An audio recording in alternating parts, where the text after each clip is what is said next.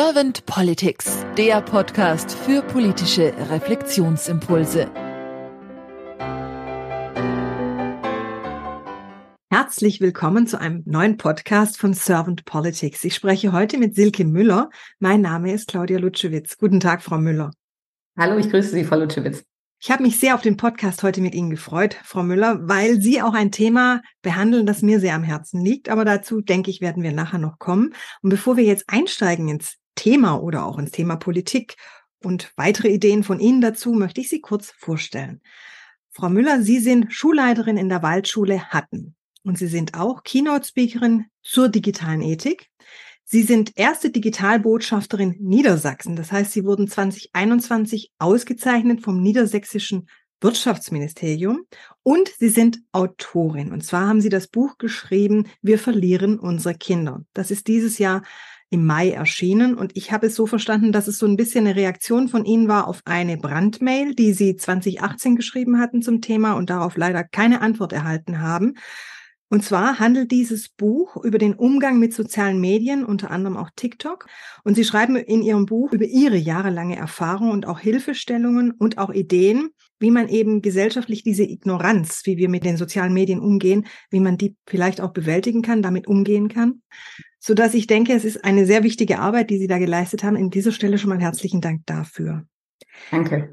Wenn Sie jetzt keine erste Frage an mich hätten, Frau Müller, dann würde ich einfach in meine Fragen einsteigen.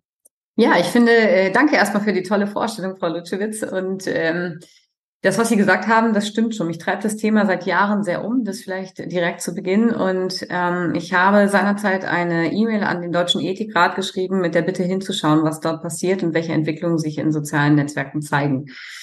Mit diesem Thema bin ich relativ lange unterwegs, versuche immer wieder Vorträge zu halten und nicht aus einer wissenschaftlichen, wissenschaftlichen Sicht Abhandlungen äh, vorzutragen, sondern um Bewusstsein zu schaffen, dass wir unsere Kinder in einem, ja, ich nenne es gerne Haifischbecken der Grausamkeiten alleine lassen. Und ähm, aus dieser Arbeit heraus und dem Gedanken, dass ich öfter gedacht habe, wie kriege ich mehr Reichweite und dann angesprochen wurde, ähm, ob es nicht Zeit wäre, darüber ein Buch zu schreiben, bin ich zu dem Entschluss gekommen und habe gesagt, okay, das Medium Buch ist immer noch eins, was viele, viele Menschen erreichen kann. Und ja, an dieser Stelle stehe ich jetzt. Gut, dann steige ich einfach mal in die Fragen zur Politik ein. Sehr gerne. Frau Müller, wenn Sie an die Aufgaben von der Politik denken und das mal so durch Herz und Hirn wandern lassen, was ist für Sie die Aufgabe von Politik? Das ist eine große, aber für mich auch sehr, sehr klare Frage. Denn in erster Linie soll Politik durch all das, was sie auf den Weg bringt an äh, Richtlinien, an begleitenden Maßnahmen für Transformationsprozesse, äh, aber auch durch Gesetze natürlich und eine Rechtsprechung dafür sorgen, dass wir eine friedvolle Gemeinschaft in unserer Gesellschaft vorfinden und in demokratischen Grundzügen miteinander leben können. Und insbesondere sollte Politik ja eine Fürsorgepflicht übernehmen für die Bürgerinnen und Bürger des jeweiligen Landes und auch für die Schwächsten eines Landes. Und das sind in dem Fall die Kinder. Wenn Sie die Fürsorgepflicht schon ansprechen, dieses sich auch, das ist ja ein Kümmern, ein Kümmern ja, um und ein Miteinander, füreinander auch da sein, das verstehe ich darunter. Wie nehmen Sie dann die Politik momentan wahr? Oh, ich glaube, wir sollten nicht den ganzen gesellschaftlichen äh, Bereich beleuchten. Da äh, ist einem natürlich im Moment äh, an vielen, vielen Stellen Angst und Bange, wenn man die politische Entwicklung, wenn man äh, Umfragen beobachtet, wenn man eine Zufriedenheit oder Nichtzufriedenheit beobachtet, glaube ich, ist man als Urdemokrat sehr, sehr schockiert und ja, hilflos in gewisser Weise, wo wir gerade stehen und wo wir Lücken haben. Ähm, wenn ich das aber eher auf diesem Bereich der Kinder und auch unseres Themas der sozialen Netzwerke betrachte, dann finde ich fahrlässig, äh, was Politik macht oder eben nicht macht. Ich finde es ignorant und ich finde es brisant, dass tatsächlich nichts, aber auch gar nichts innerhalb von kürzester Zeit jetzt passiert, damit wir flankierende Maßnahmen, aber auch möglicherweise andere Gesetze schnell auf den Weg bringen, damit wir insbesondere Kinder eine größtmögliche Sicherheit im Netz bieten. Das tun wir nicht. Und wenn man darauf guckt, dass wir ein Jugendschutzgesetz haben und seit Jahren dort nicht rangegangen wird, um mal zu gucken, okay, welche Altersempfehlungen haben wir eigentlich für ein Smartphone oder für die Nutzung eines Smartphones? Es gibt ja derzeit keine. Wie steht es eigentlich um das Einhalten der Altersrichtlinien? Auch das ist nicht sozusagen geahndet bzw. geklärt. Wie steht es um die Anonymisierung und die gefährdende Anonymisierung im Netz? Auch da viele Fragezeichen. Und ähm, das halte ich für ein großes Versagen im Moment im politischen Bereich. Sie haben auch die Urdemokratie angesprochen, also als Urdemokrat. Das finde ich ein sehr schönes Wort, weil es auch mit Urvertrauen was zu tun hat. Und da sah ich mich jetzt auch in vielen Punkten wieder, in dem, was Sie gerade gesagt haben. Wenn Sie Wünsche äußern dürften für die Politik der Zukunft, welche wären das für Sie? Ich glaube, wir müssen schnell werden, wir müssen entbürokratisieren und wir müssen den Menschen wieder in den Blick nehmen. Das heißt, was wir ja gerade in Deutschland spüren, ist ähm, ein überbordendes Maß an bürokratischen äh, Richtlinien und äh, wie auch immer. Ähm, das kann man im Kleinen merken in der Gemeinde, wenn man sagt, es gibt einen Arbeitskreis nach dem anderen zu verschiedenen Themen, aber wir machen uns eben nicht ehrlich und stellen sozusagen keinen neutralen Punkt her, an dem wir uns mal ehrlich machen und sagen, was stimmt eigentlich alles nicht und an welcher Stelle müssten wir jetzt wirklich mal agieren. Und damit meine ich insbesondere natürlich den Blick auf die Entwicklung im Netz. Künstliche Intelligenz ist das nächste Thema, was uns überrollen wird. Also auch dort sind wir nicht vorbereitet. Ähm, wir hören Experten zu wenig zu und wir gehen, legen zu, möglicherweise wenige Schwerpunkte oder die falschen Schwerpunkte.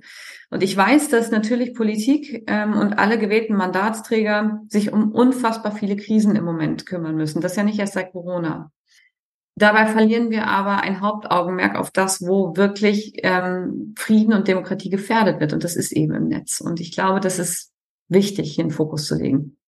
Wenn Sie so reinspüren mal in die Politik der Zukunft, haben Sie auch ein Gefühl dazu, wo Sie sagen, wie fühlt sich für Sie die Politik der Zukunft an? Nahbarer, mit mehr Bürgerbeteiligung, nicht im Sinne von große Petitionen und Abfragen und so weiter, nur ich glaube, dass es ein Zusammenführen geben muss, ein größeres Zusammenführen und ein pragmatisches aus Leuten aus der Praxis, aus der Wissenschaft, aus der Forschung und sicherlich auch aus denjenigen, die die Verantwortung für uns übernehmen. Also mir tun Politiker im Moment auch wirklich leid, denn sie sind angetreten in all diesen Zeiten, um irgendwie Verantwortung für uns alle zu übernehmen. Und das ist, äh, finde ich, ehrenwert, aber wird von uns auch nicht genügend honoriert und respektiert, so wie Politiker sozusagen, da sind wir beim Punkt, auch durchs Netz gezogen werden und durchs Netz gejagt werden und degradiert werden und gedemütigt werden.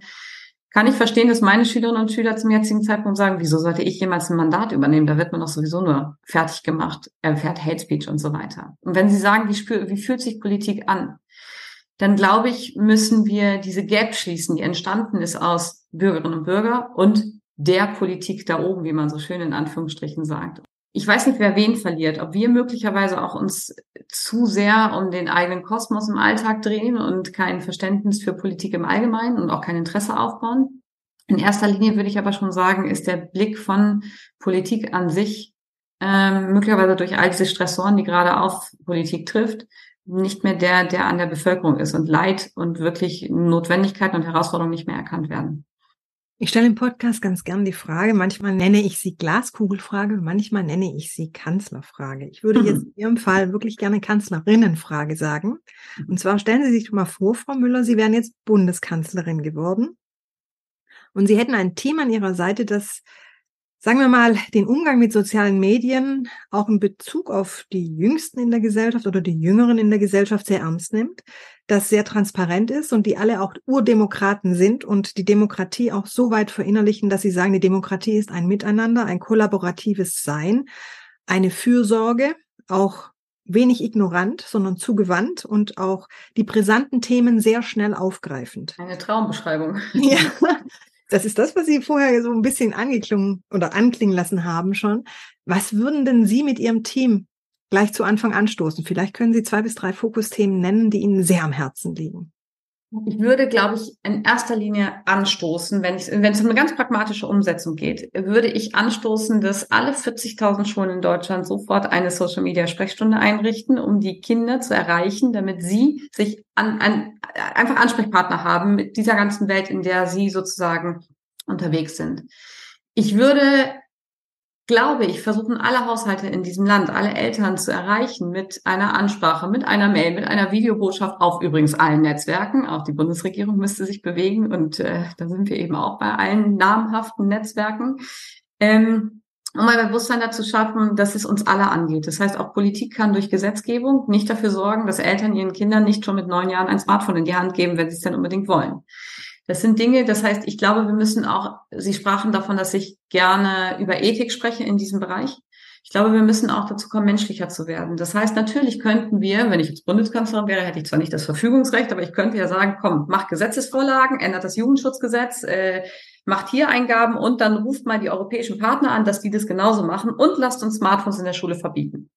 Das heißt, eine Verbotsdebatte wird uns nicht zu einer Bewusstseinsdebatte führen. Das heißt, Menschen zu erreichen, sie wirklich im Markt zu erschüttern und zu sagen, was passiert, wenn Kinder Grausamkeiten sehen, die wir platitüdenhaft bedienen, die aber, ich beschreibe davon in meinem Buch, derartige Folter, Missbrauch und Gewaltszenen darstellen, die wir uns nicht mal vorstellen können. Und da gucken wir nicht genau hin.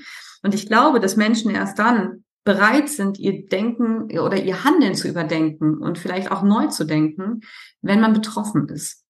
Weil mir jemand etwas vorgibt und ich möglicherweise die Maßgabe nicht verstehe, habe ich selten danach gehandelt, sondern ich handle immer dann, wenn meine eigene Betroffenheit für ein Thema sehr, sehr groß ist. Und die haben wir nicht hergestellt. Und das wäre Aufgabe dieser Taskforce zu sagen, Leute, schafft bitte erstmal ein Bewusstsein, was hier los ist, damit wir gemeinsam in unserem Land, dann vielleicht im europäischen und globalen Kontext natürlich, alle haben die gleichen Probleme, Hand in Hand agieren, damit wir dann mit den sozialen Netzwerkmachern und das sind kommerzielle Plattformen, die auf äh, maximale Abhängigkeit programmiert können, ins Gespräch kommen, damit wir dann Sanktionen verhängen können, damit wir dann gemeinsam äh, über notwendige Gesetze und so weiter nachdenken können. Aber es braucht in erster Linie die Betroffenheit und das Bewusstsein für diese Thematik.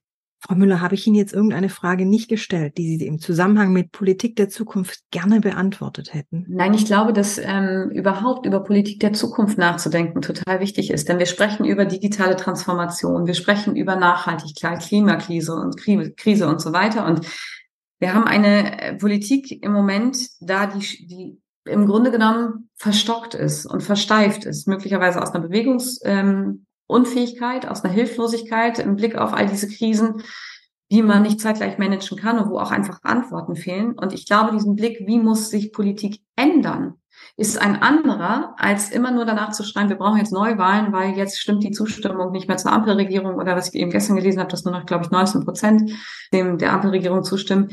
Dann schreit man schnell nach einer Änderung, aber irgendwie doch, dann aber bitte weiter wie bisher. Und ich glaube, diesen Blick darauf, das hat für mich auch so einen, einen Nullpunkt im Sinne von zu sagen, was braucht es für die Zukunft? Was braucht es mitmenschlich? Was braucht es an Agilität miteinander? Und was braucht es auch möglicherweise neu in den Köpfen? Ist total wichtig. Ich danke Ihnen sehr für Ihre Impulse und vor allem auch für Ihre Zeit, die Sie sich genommen haben für unseren Podcast und sagt dann einfach mal bis bald. Sehr gerne und danke, Frau Lutschwitz. Bis bald.